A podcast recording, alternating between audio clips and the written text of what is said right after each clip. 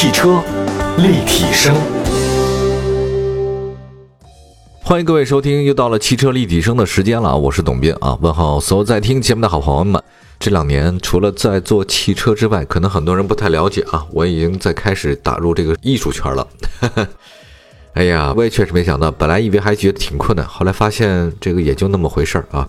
为什么这么讲？因为我觉得汽车它其实也是艺术品啊，它是工业设计的艺术品。那你说那些艺术品呢？其实，在当年，它就是现在这么的贵吗？肯定也不是啊。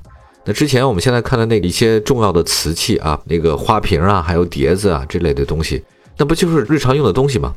前一段时间我做了一些艺术节目的时候，我就问一个陶瓷专家，景德镇过来的陶瓷研究所的，我说咱们这个中国的瓷器现在是什么一个情况啊？以前好像都觉得。特别贵，包括那个收藏也觉得这个很不便宜，搞不清楚是真是假。后来他就告诉我说，其实中国瓷器你也不用特别的在意，因为那就是用的东西啊，它实用性是肯定有的。但你要把握住这一点的话呢，其实就大概能明白了。我仔细想，好像也是如此啊。比如说，你看咱们中国现在天价的青铜器一个一个的啊，你得用啊。那现在当然可能已经不用了嘛，它变成文物了。那我觉得其实工业产品就是这样，你现在好像是用，觉得不珍惜而批量化生产的，可是再过很多年以后，它就是艺术品。那今天呢，就讲讲这很多艺术家们，包括汽车生产厂家，等不了那么长时间了。那现在把它变成艺术品怎么办呢？跨界嘛。那么今天第一条呢，讲的就是联合知名设计师奔驰 G 级艺术车的国内首发。那么在流行 Cross 的今天啊，你把一个才华横溢的设计师跟汽车设计师聚在一起啊，他们的思维呢会有火花的碰撞。就说一下，正是在国内首秀的梅赛德斯奔驰，这个是奔驰联手一个叫 Off White 品牌。别人告诉我，查了一下，这个是耐克啊，跟 Air Jordan 联名的那个 Off White 的创始人兼创意总监，现在他也是 LV 的男装艺术总监，叫维金阿尔伯赫。这个人呢，他现在就跟戴姆勒股份公司的首席设计师呢，戈登瓦格纳共同领导一个项目，把那个 G 级车啊打造成一个新潮的艺术品。而且这个一比三的艺术复制品呢，在前段时间还进行了拍卖，还居然卖出去了。那据他讲啊，他说这款车呢是基于 G 型汽车的最主要的设计理念。对这个设计能力的新实验，以及启发更多的年轻设计师、工程师及创意工作者们呢，让他们摆脱桎梏。现在他搞了一个更加精致、更加平滑的 G 级车啊，量产车外观上几乎所有的突出车身的零件及镀铬的装饰都被移除了，包括转向灯没有了，尾灯没了，后视镜没了，雨刷没了，车身防脏条和门把手都没了。我给你变成一个新的艺术品。我仔细一看的话呢，这个艺术品啊，确实是。呃，明明白白就是一个大 G 啊，但实际上它这个就像一个特别奇怪的一个玩具啊。新车内饰的话呢，给你搞了一个就是浓浓的赛车氛围，啊，把一切都不必要的全部都删除，啊，这个就是人生做减法哈，这个很有趣哈。你说它的设计理念还真是让我们耳目一新。以前呢就是车里的配置，现在主流就是越多越好，这屏幕越大越好啊，功能越多越好。但好像这个人呢反其道而行之。把所有的跟这个车似乎没有太大行驶关系的啊，全部给弄掉，太强大了哈！这一下搞得极简主义哈，也是很豪放的一件事儿。我仔细查了查了，这个艺术家啊，Off White 啊，我看到很多那个服装上我们时尚的品牌，什么 O F F W H I T E 啊，Off White，这个人有一个特别重要的理论哈，我觉得倒是挺有意思的，叫百分之三理论。他说是这样，比如说大家看啊，L V 的包啊，上面的给你的一个特别卡通的一个造型是街头艺术，哎。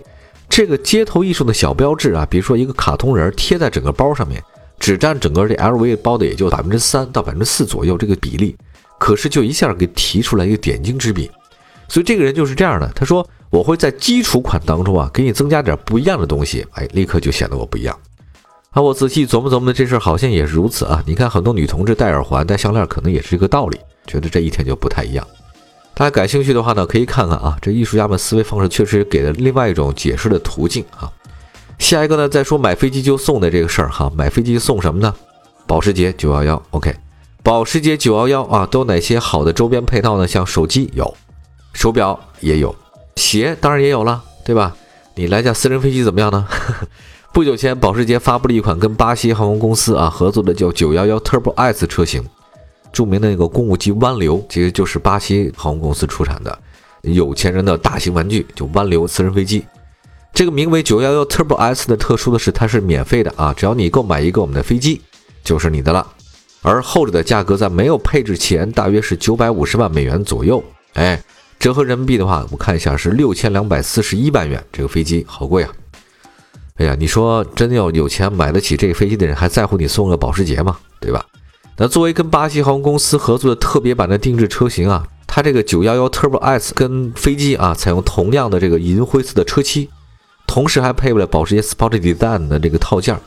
除此之外，新车外观呢则以点缀式的形式来彰显特殊，比如说轮圈上的蓝色划线呐，车身的小名牌啊，后扰流板开启后的 N911EG 这样的字样等等，哎，就是百分之三不一样啊，就搞得这个车就不太一样了。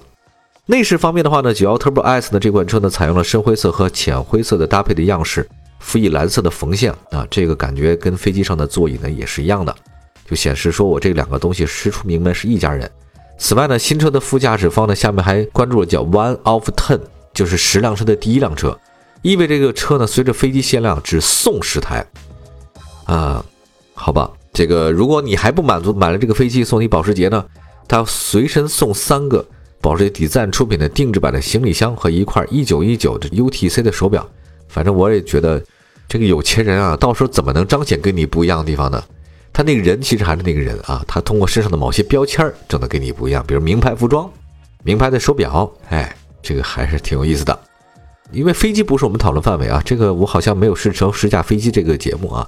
那我们就说一下这个车，这个保时捷依然还是 3.8T 双涡轮增压水平六缸发动机，最大功率650马力，风力扭矩800牛米，零百加速2.7秒，零到两百加速是8.9秒，极速每小时330公里。当然，这个买飞机送的911 Turbo S Embra，到底是什么样的稀世珍品？好吧，大家你自己可以关注一下。哇，说了这两款车之后，我都忽然觉得自己档次都提升了啊！先说奔驰，再说911，觉得下一款车型的话得分一下，否则连线说来的话呢，我觉得有点不搭。一会儿回来啊。汽车立体声，继续回到节目当中，您现在收听到是汽车立体声啊，说说这个跟艺术沾边的一些车型。刚才说的两个，一个奔驰 G。一个是九幺幺的联名车，那接下来呢，再跟大家讲讲，日前呢，本田正式发布了新一代的风范两厢版，海外呢叫做那个 CT Hitachi Back 啊。据了解呢，新车呢将率先登陆的泰国市场，继续保持小型两厢车的氛围，从而代替该市场当中那个飞度。那本田 CT 其实大家最熟悉的就是风范啊，这个它 CT CITY 城市，但在国外市场当中啊，新一代的风范三厢版已经在一九年正式发布了，这次推出的正是新一代的风范两厢版本。尺寸来看的话呢，新车的长宽高呢，四三四五一七四八一四八八，轴距就说吧，二五八九不是很大。我第一次在海外租车租的就是这个本田锋范，真的很便宜，真的很好开啊。那我记得当时还是自助加油，方向盘呢还是在右边啊，我这适应了很长时间。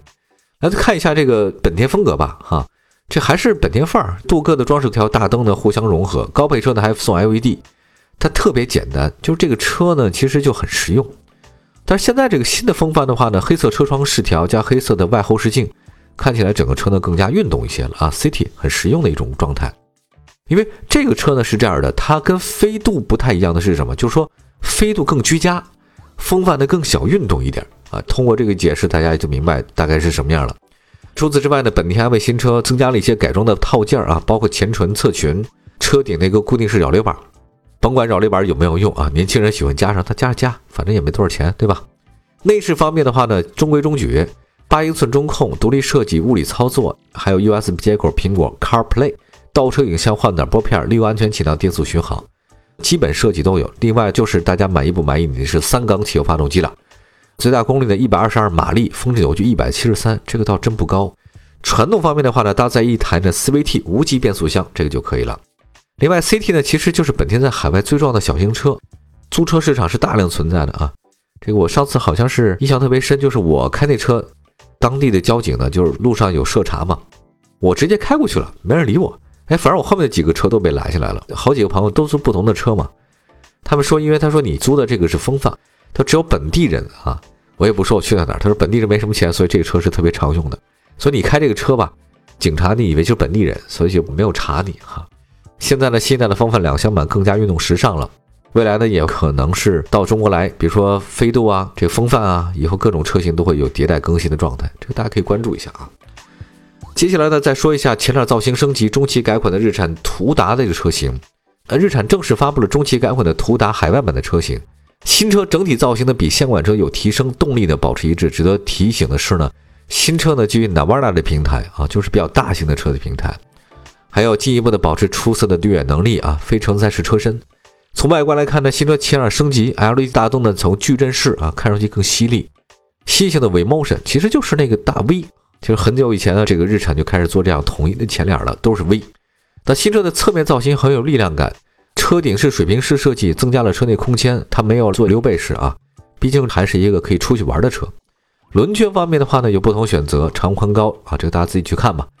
呃，另外尾部来看的话，新车的最大亮点是尾部灯，整体造型比现款更小，点亮之后的话呢，更有视觉的效果了。后保险杠也设计成方形的了。与前脸呢是相呼应，七款车型亮棕暗红，可以搭配黑色及浅灰内饰。不同级别的话呢，可以选择面料或者皮革座椅。